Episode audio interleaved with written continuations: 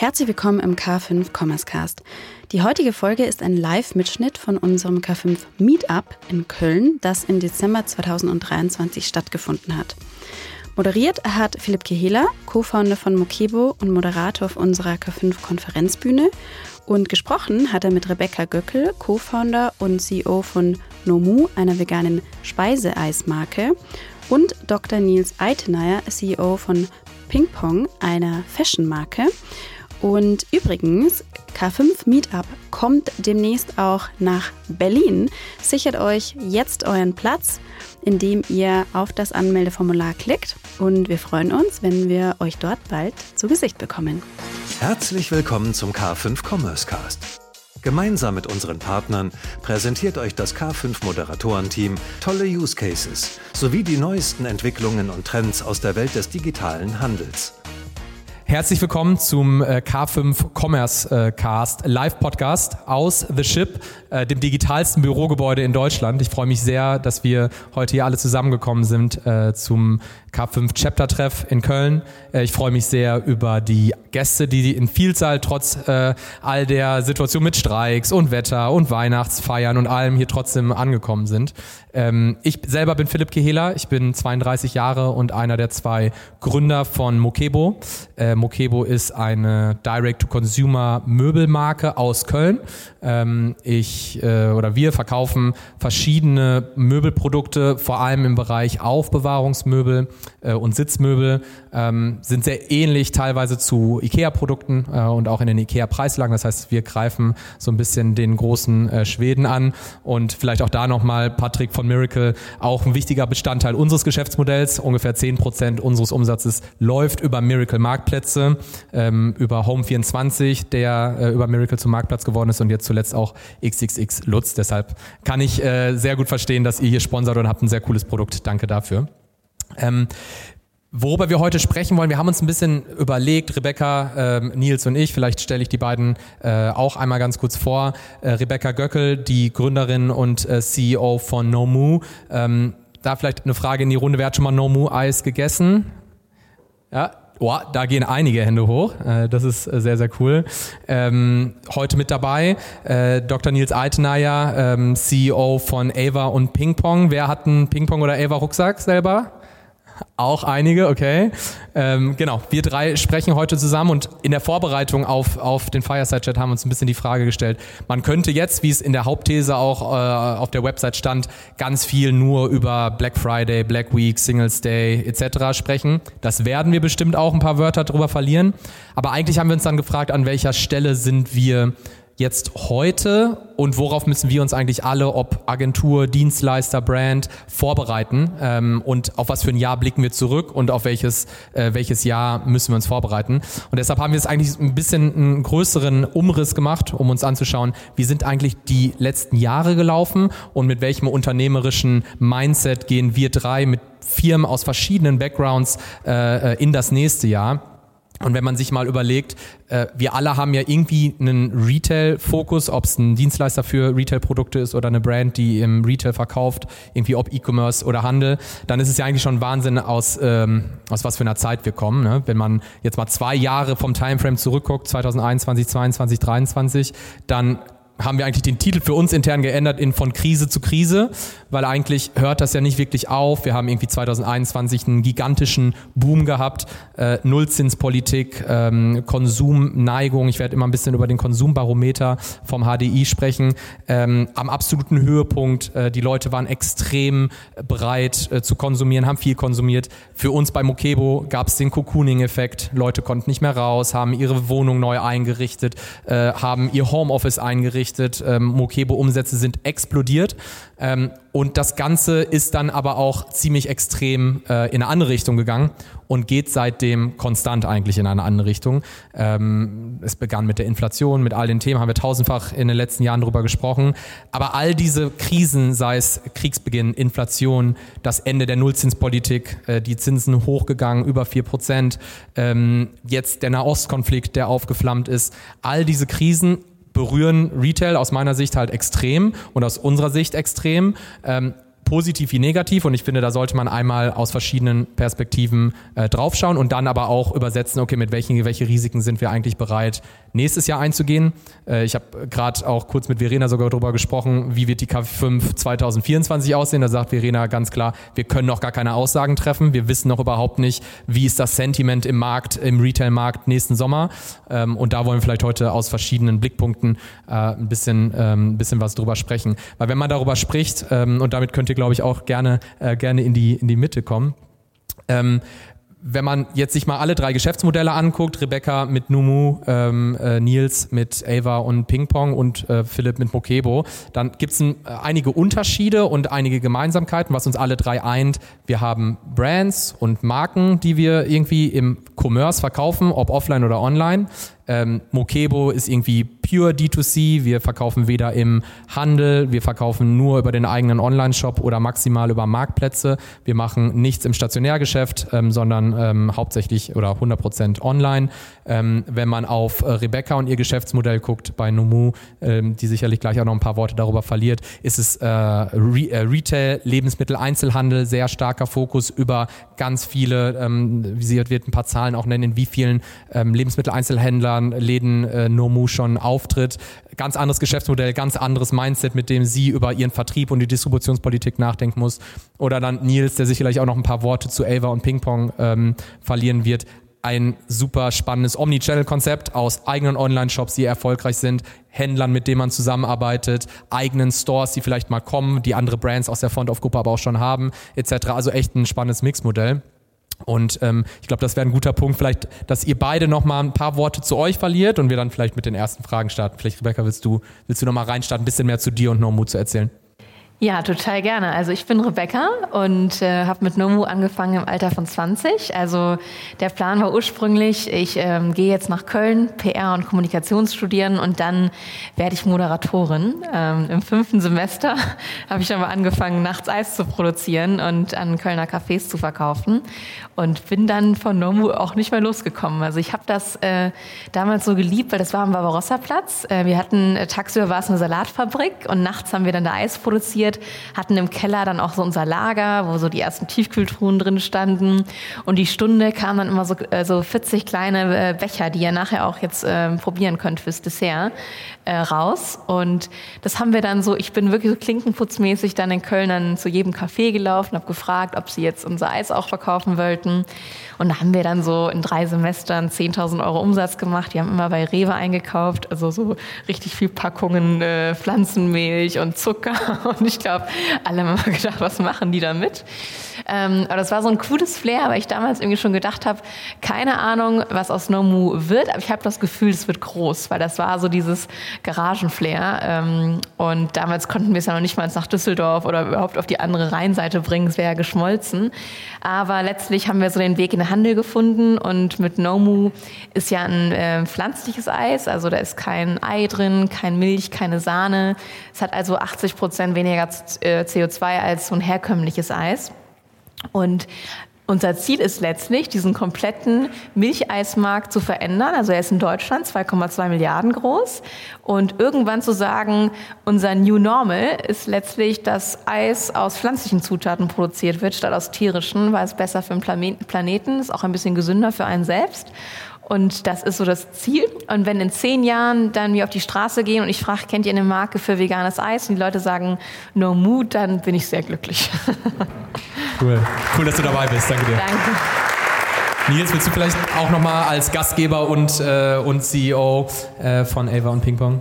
Oder äh, ja, Managing Director. Gerne, gerne, danke Philipp.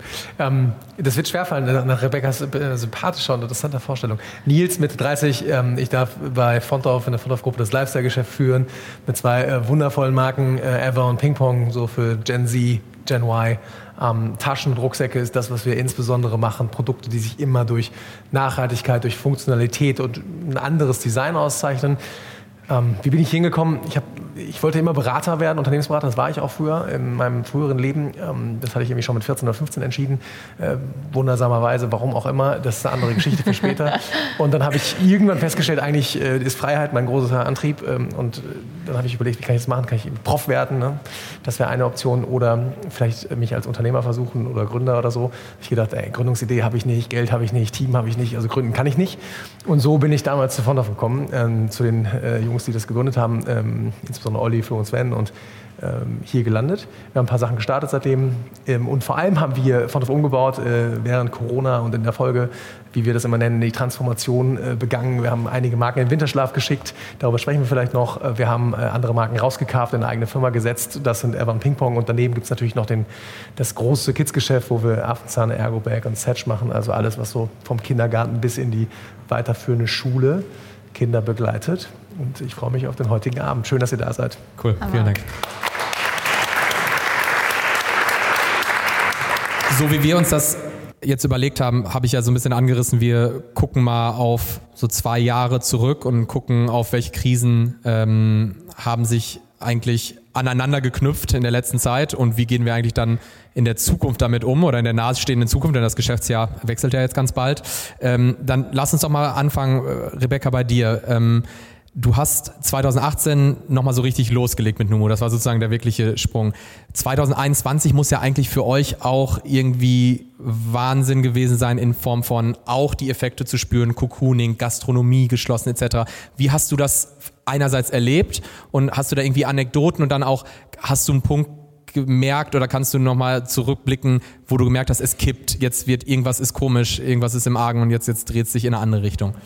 Ja, es ist wirklich Krise zu Krise. Ähm, wir haben ja immer, wenn wir unser Eis vorgestellt haben, sind wir mit einem kleinen Pröbchen gekommen, haben das halt probieren lassen und dann den äh, Supermarktkunden überzeugt, das Produkt reinzulisten. Und im Supermarkt ist es so, du musst auch ähm, Außendienstler haben, die dann wirklich die Märkte täglich besuchen. Und wir waren ja in 2020 noch super klein. Also uns gab es ja erst anderthalb Jahre. Wir hatten ja auch, also wir haben ziemlich langsam gestartet, weil wir keine Ahnung von Handel hatten. Ne? Also als Studentin der PR, wie funktioniert jetzt ein Edeka, Rewe, keine Ahnung, mussten die Kaufleute alles beibringen. Das heißt, wir waren noch sehr klein, hatten dann in 2020 drei erste Außendienstler mit Februar eingestellt. Und zwei Wochen später hieß es dann von äh, den Supermarktketten, keine Industriepartner dürfen mehr rein, weil wir haben ja schon Ansturm schon von Konsumenten. Ne? Es geht hier um Mehl, Nudeln und Toilettenpapier. Also Industrie kann nicht rein. Also das habe ich mich das erste Mal mit Kurzarbeit auseinandergesetzt. Also erstmal auf Null gesetzt, um kurz zu schauen, was machen wir jetzt. Und dann ist das Special Force Team entstanden, denn wir haben in 2019 Investoren reinbekommen. Und es war jetzt keine Option, nicht zu wachsen. Ne? Unser ganzes Gastro-Event-Geschäft, was damals noch recht groß war äh, im Vergleich, ist weggebrochen und wir durften in die Supermärkte nicht mehr rein und wussten nicht, wie können wir jetzt Supermärkte akquirieren, weil wir haben das ja immer persönlich gemacht. So, und deswegen, weil es ja keine Option ist, jetzt nicht zu wachsen, ist das äh, Special Force Team entstanden. Das waren letztlich unsere Sales-Leute, wir waren fünf Stück.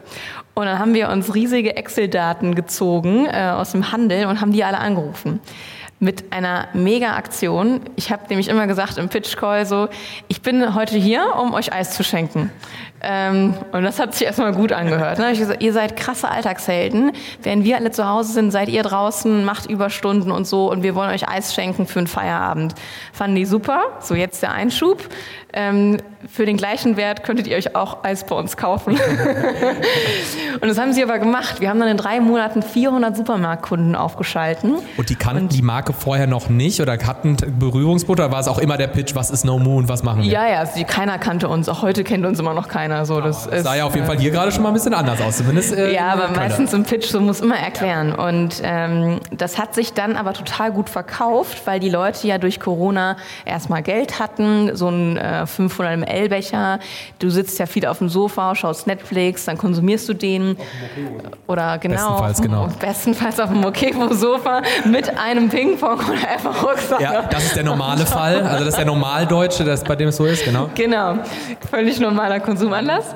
Und das ist natürlich nach vorne gegangen. Da haben wir von profitiert. In dem Jahr haben wir dann auch so das erste Mal die Millionen dann geknackt, was sehr cool war. Also äh, nochmal so Glück um Unglück eigentlich gehabt. Ähm, aber es hat erstmal eine Lösung gebraucht, weil wir waren dafür nicht ausgelegt, aber haben dann halt in diesen drei Monaten 400 Kunden gewonnen, die dann zügig nachbestellt haben.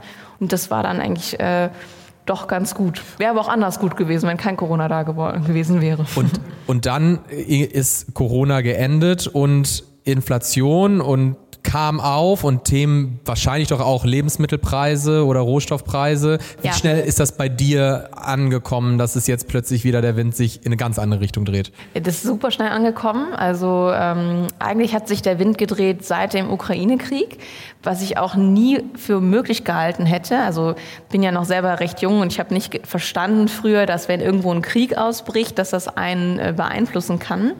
Wir waren nämlich, äh, also wir sollten gerade in den Funding-Prozess einsteigen. Und Startups konnten früher eigentlich sehr leicht Geld bekommen. Also Hauptsache der Umsatz ist gut, egal wie viel ähm, unten da nicht hängen bleibt. Wurscht, äh, Hauptsache der Umsatz passt und dann wird halt, war das Geld äh, recht leicht zu bekommen. Und dementsprechend wäre für uns dann so der nächste Schritt jetzt Venture Capital reinholen gewesen. Ziel war, Series A 5 Millionen, also richtig groß und dann nochmal das Wachstum mitzunehmen. Daraus ist aber dann nichts geworden und wir haben jetzt auch gelernt, äh, viel kosteneffizienter zu gehen. Also wir mussten die Firma einmal umstricken von ähm, Wachstum um jeden Preis zu Wachstum, aber bitte profitabel und äh, mal Richtung Break-Even rein, ja. reingehen. Ja, interessant. Ich glaube, das ist dann auch in so einer Unternehmensphase wahrscheinlich, wenn man dann noch auf so einem anderen Pfad ist, diesen Pfad auch noch ja. zu ändern. Es ist ja bei uns mit Mokebo als eigenfinanzierte Firma, der eine Vorteil, den es hat, ist, es ist immer nur mein Co-Founder und ich sind, die in Control sind und das wir ist so stark, dass wir, wir müssen sowieso die ganze ja. Zeit immer auf das gucken, was unten rauskommt, weil damit finanzieren wir unser Wachstum, unsere Mitarbeiter etc. Das stelle ich mir dann, wenn man das ändern muss, äh, nochmal in der Unternehmensphase speziell schwer vor. Bei Nils, bei dir ist es ja die Situation insofern ein bisschen anders. Die Fontov-Gruppe, würde ich ja sagen, war schon an einem Stand 2021 groß. Gleichzeitig hast du angerissen, auch das hat Corona hat bei euch einiges ausgelöst, eines Erneuerungsprozess, eines Transformationsprozess. Kannst du uns da mal durchführen, was genau ist passiert? Was hat das mit Ever und Pingpong gemacht? Und wenn du jetzt darauf zurückblickst, war das getrieben durch Corona oder war es genau das Richtige und du bist happy, dass man es da gemacht hat? Hätte man es schon früher machen können? Was sind so deine Learnings aus der Zeit gewesen? Ich glaube, unser Schlüsselmoment war nicht 2021 oder auch nicht unbedingt jetzt mit Kriegsbeginn im Februar 2022, auch wenn das irgendwie schwierig ist und super herausfordernd nach wie vor für uns. Der Schlüsselmoment war Donnerstag, der 12. März 2020. Das war der Abend, an dem äh, Frau Merkel damals diese Ansprache im Fernsehen gehalten hat und gesagt hat, so morgen oder Montag, glaube ich, ne, Montag fahren wir alles runter. Mhm. Und dann hatten wir freitags einen Krisencall, äh, Freitag der 13. war es, ähm, Krisencall, denn wir machen natürlich jetzt bei Ever und Pingpong relativ viel äh, Online-Geschäft äh, deutlich über die Hälfte mittlerweile. Aber bei Ergoback und Setch, also unserem Marken im Schulbereich, ähm, sind wir, I don't know, 80 Prozent oder so im, im Retail, im stationären Einzelhandel. So, das heißt, von heute auf morgen war unser Umsatz weg. Ähm, wir standen nämlich, glaube ich, kurz vor der großen Auslieferung in den Handel und entsprechend ähm, hatten wir groß eingekauft und dann bei uns sind es dann irgendwie so um die, so im zweistelligen Millionenbereich ähm, liegen. Äh, und zwar eher in Richtung mittleren als im unteren und hatten also eingekauft, hatten die Waren vorfinanziert, ja, wie das irgendwie Teil unseres Geschäftsmodells ist und äh, sahen aber irgendwie wenig Möglichkeiten, da wieder dran zu kommen.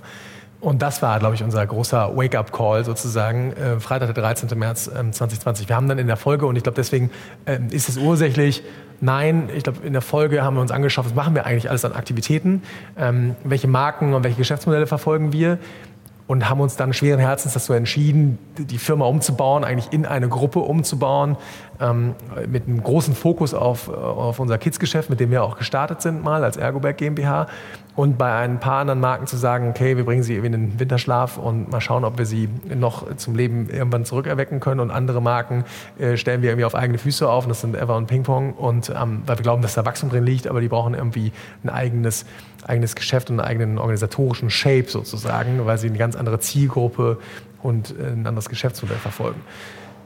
Ähm, insofern war Corona irgendwie ein Katalysator. Und alles, was seitdem gefolgt ist, ist ja Krise auf Krise wir sagen immer VUCA-Welt, also Volatile, Uncertain, Complex und Ambiguous. Und ich glaube, das ist genau so. Äh, wir sind irgendwie gestartet mit Corona. Das war für uns erstmal ein Riesenproblem und äh, nicht unbedingt, äh, natürlich hat es online befeuert, aber es hat sozusagen overall ein Riesenproblem für uns dargestellt.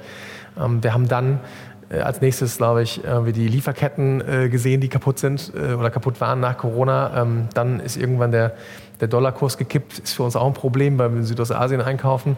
Ähm, und dann kam äh, Krieg und Inflation gleichzeitig, jetzt der nächste Krieg. Ist schon crazy, in welchem Umfeld wir uns im Handel bewegen. Ist das, ähm, äh, je nachdem wie viel Einblick du hast, aber war das für Ergoback und Cinch dann auch ein Strategiewechsel mittelfristig zu sagen, weniger Abhängigkeit vom Handel, mehr in die eigene äh, Distribution? Oder würdest du sagen, diesen Einmaleffekt hat man gelernt, dass es nicht die richtige Entscheidung damals vielleicht war, diese harten Lockdowns zu machen. Sowas werden wir als Deutschland vielleicht nicht nochmal entscheiden und man bleibt bei der Strategie. Oder kannst du da was zu sagen? Ich glaube, es sind zwei Fragen. Ne? Die eine ist, ähm, wird das politisch oder gesellschaftlich nochmal passieren? Glaube ich nicht, nach den Diskussionen im Anschluss. Aber das ist jetzt eine persönliche Glaubensfrage und da muss ich jetzt wieder drauf wetten. Ne? Die andere ist ähm, ja die der langfristigen Strategie. Und natürlich wissen wir, dass sich Konsumenten auch Eltern und Großeltern irgendwie zunehmend Richtung Online bewegen. Das haben wir aber auch vorher gesehen. Ähm, letztlich ist es so, dass wir das natürlich partnerschaftlich gestalten wollen mit, äh, mit unseren Handelspartnern, mit denen wir eben seit zehn Jahren und länger zusammenarbeiten. Die wollen wir nicht einfach heute ähm, von heute auf morgen im Regen stehen lassen. Und andererseits ist es eben auch so, dass ein Ranzenkauf oder ein Schulrucksackkauf in der Grundschule so ein emotionales Erlebnis ist, dass das häufig in einem physischen Rahmen stattfindet. Deswegen wird Handel auf absehbare Zeit eine, eine super wichtige Rolle spielen für FontOff und für, für insbesondere für Ergoback und Setch. Gleichwohl ist natürlich äh, D2C ein Wachstumsmotor. Das heißt, die Strategie von äh, Avon Ping Pong war dann aber schon immer, und wenn du da vielleicht noch ein paar Worte zu verlieren kannst für die, die vielleicht nicht so fair mit dem Distributionsmodell sind, da war immer schon zu sagen, das Modell spielt man sehr stark D2C äh, und das gewollt und bewusst. Also wir sind eine junge Firma mit einem alten Geschäftsmodell.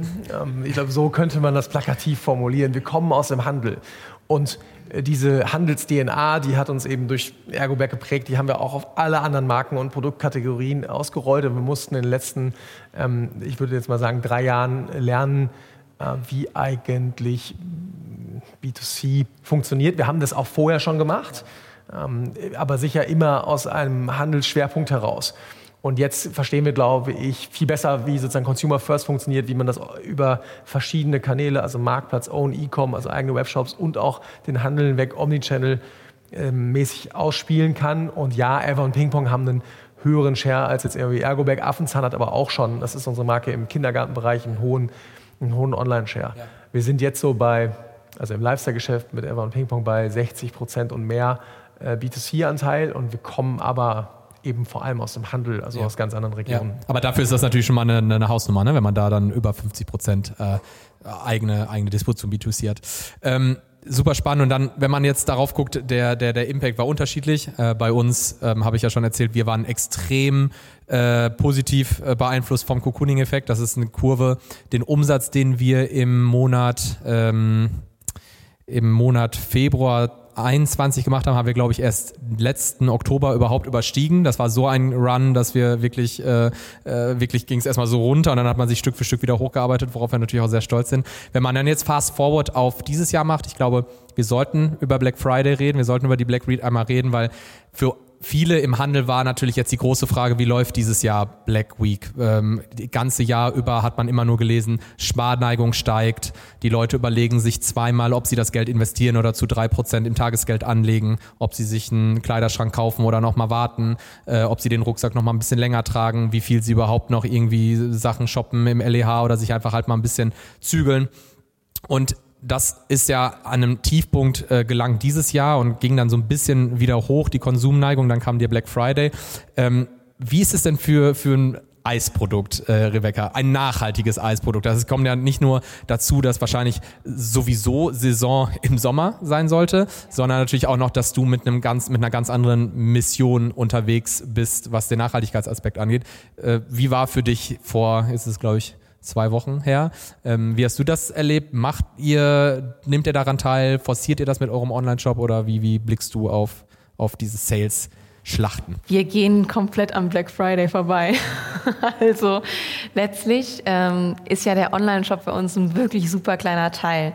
Deswegen pushen wir das nicht äh, sehr, sehr groß. Plus, dass es an sich, Black, Black Friday kurbelt ja total viel Konsum an. Ne? Und eigentlich bist du die nachhaltigste Person, wenn du gar nicht konsumierst. Ähm, das funktioniert aber nicht. Äh, deswegen haben wir aber auch mal gesagt, so wir sind gar nicht so Teil vom Black Friday. Klar, wir könnten jetzt irgendwie eine Green Week oder so online machen, aber das ist bei uns so ein verschwindend kleiner Teil im Umsatz, dass wir das nicht forcieren und uns eher mal darauf, wir haben jetzt zum Beispiel mal eine Wintersorte nochmal gelauncht im Handel, machen da noch ein paar Imageanzeigen, ein paar Werbeaktionen, aber mit dem Black Friday haben wir klassisch nichts zu tun. Auch aus dem Grund äh, Nachhaltigkeit, dass wir sagen, da positionieren wir uns nochmal ein bisschen anders. Gibt es für dich dann abseits von dem, was sozusagen für den Großteil des Handels der absolute Crunch-Time ist, der Monat November, was ist dann bei euch der Peak? Ist es dann der, der Juli? Gibt es irgendwelche anderen Events, Sommerferienbeginn, wo man sagen kann, das ist sozusagen da, wo euer Geschäft vor allem extrem gut funktioniert? Ja, also wir haben ja verschiedene Kanäle. Also im äh, Lebensmitteleinzelhandel, da ist der Peak jetzt nicht so und so, sondern das ist so, ich würde mal sagen, so 40 Prozent hast du im Herbst, Winter weniger als im Frühjahr, Sommer. Ähm, in der Gastro ist der Peak total stark, weil du isst immer Eis da, wo es halt warm ist. Ne? Und to go würdest jetzt nicht draußen Eis nehmen, aber im Supermarkt, um es halt dann später zu Hause zu essen oder zu einem Rezept dann schon. Ähm, dementsprechend haben wir schon eine ganz klare äh, Sommersaison. Also wir machen quasi das Geschäft im Sommer mit für den Winter. Im Winter wird es deutlich weniger. Aber jetzt so Richtung Weihnachten merkst du halt schon wieder, wird ein bisschen mehr gekauft. Dann äh, gehen so Sorten wie Vanille, Kakao ganz gut, weil das für Rezepte ganz gut passt. Ähm, und wir versuchen, also ich versuche immer noch irgendwie so diese Klausel zu knacken, wie kann ich ein, mit Eis ein nicht saisonales Geschäft haben.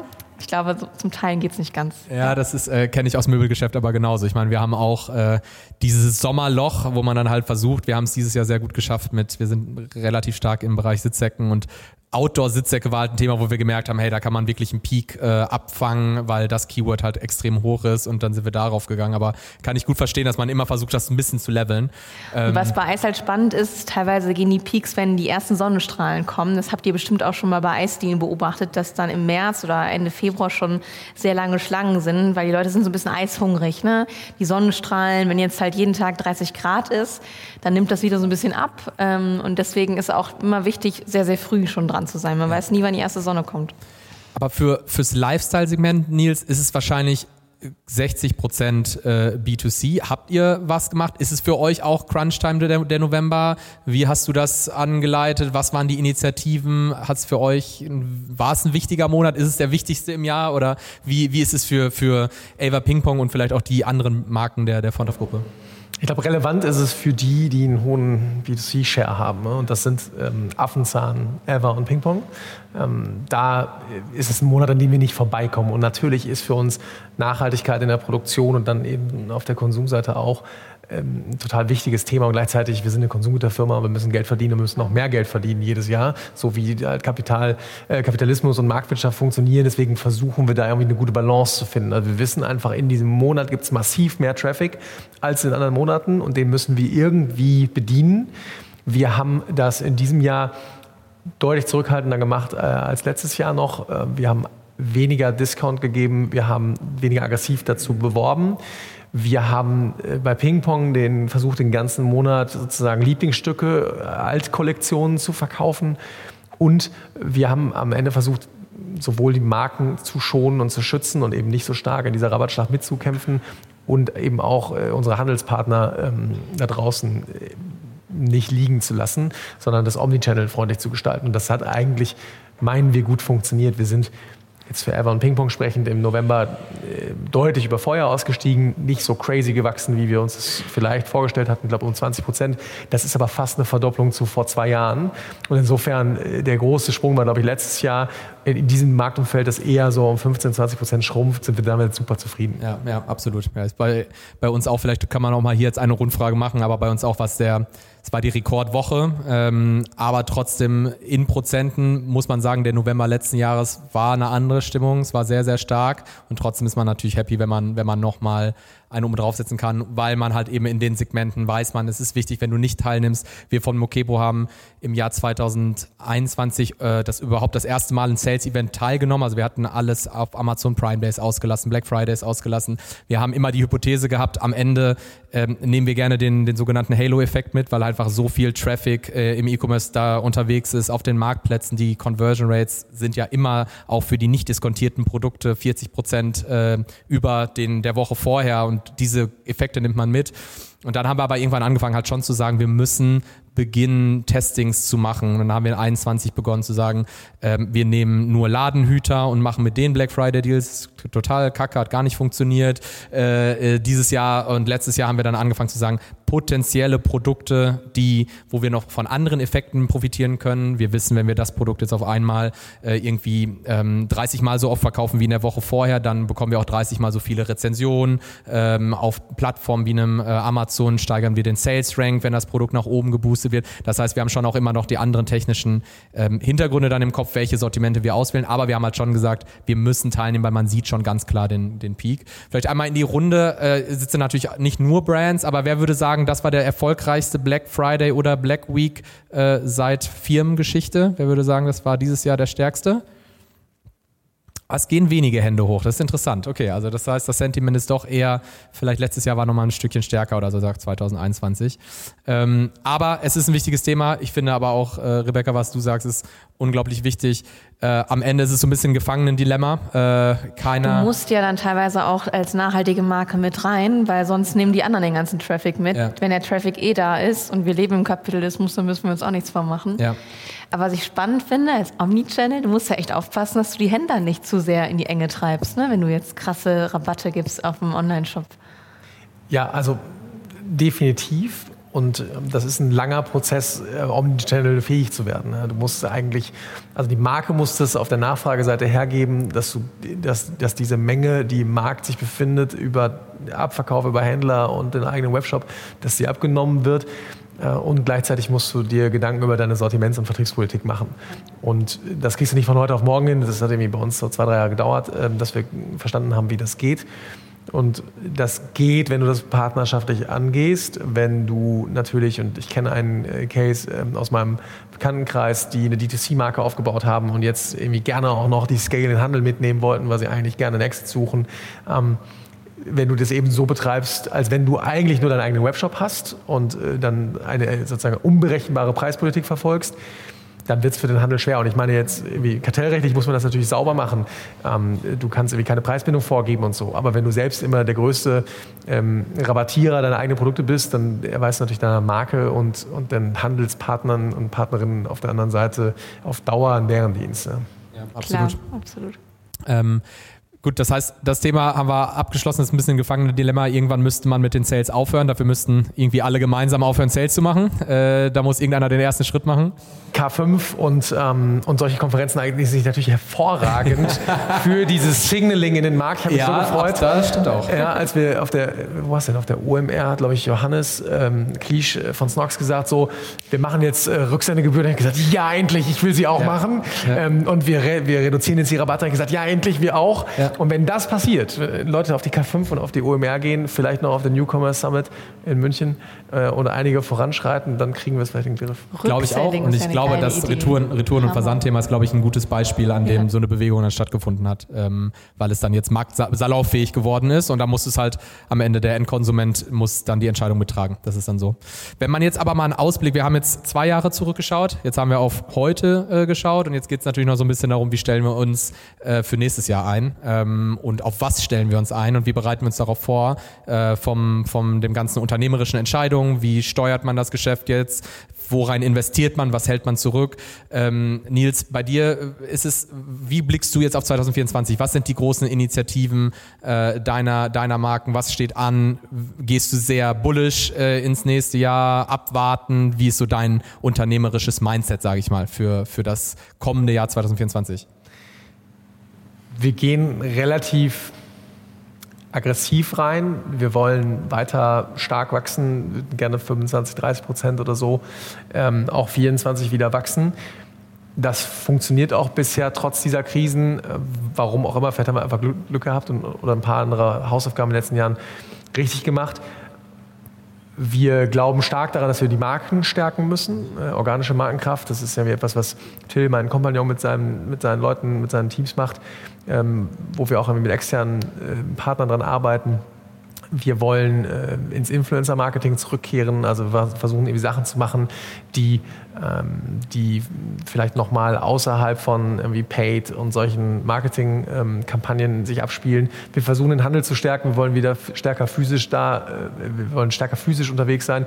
Also alle Sachen, die irgendwie Wachstum nachhaltiger und resilienter machen einerseits und andererseits scha schauen wir viel schärfer auf Profitabilität und äh, Deckungsbeitrag und sicher auch Cash das ist gewissermaßen und in gewisser Weise ein Zielkonflikt. Der ist nicht so einfach zu handeln, aber das ist wahrscheinlich das Spannungsfeld, in dem wir uns bewegen. Ähm, spannend, du hast ja auch nach, nach, Moonshots gefragt. Der eine Moonshot, den ich verraten darf, ist auf Affenzahn machen wir Bikes. Fahrräder, Laufräder machen wir schon, Fahrräder cool. für Kinder. Das kommt jetzt im Januar, Januar, Februar. Das wird geil. Super. Ja. Und dann könnt ihr sagen, ihr seid mit einer Affenzahlengeschwindigkeit. Ja, das ist auf jeden Fall ein sehr guter Claim. Also aus dem Claim kann man viel machen. Vielleicht dann letzte Rückfrage da. Ähm, produktseitig ähm, muss man in, in den Segmenten kontinuierlich auch Produktinnovation noch bringen oder nur Iteration, die kleinere Anpassungen sind? Wie blickst du auf die Produktpolitik? Es, wir sind eine Produktfirma. Ähm, das ist mega wichtig für uns. Wir haben ja damals mit, mit Ergoberg diesen Markt für Schulranzen disruptiert, weil das Produkt völlig anders war. Wir haben im Prinzip den Wanderrucksack in die Grundschule gebracht, ne, weg vom Tornister, der noch so aussah wie die Tornister der, ich glaube, war das Reichswehr im Ersten Weltkrieg, ja, diese ja, so, also ne, deswegen heißt es ja Tornister, ähm, ganz weirde Formensprache. Und ähm, Jetzt äh, bleibt es für uns ein wichtiges Thema. Wettbewerber sind nachgezogen, die irgendwie ergonomische, nachhaltige Produkte machen. Ähm, oder Marktbegleiter, ich sage eigentlich lieber Wettbewerber. Ähm, und wir müssen irgendwie da vorne dabei bleiben. Und gerade dieses D2C-Game hat natürlich dafür gesorgt, dass der Markt noch weiter fragmentiert ist, dass noch mehr Wettbewerber dazugestoßen sind. Insofern ähm, bleibt es mega wichtig für uns. Ja, und spannend. Taschen und Drucksäcke sind irgendwie dabei unser Kernthema. Ja, ja.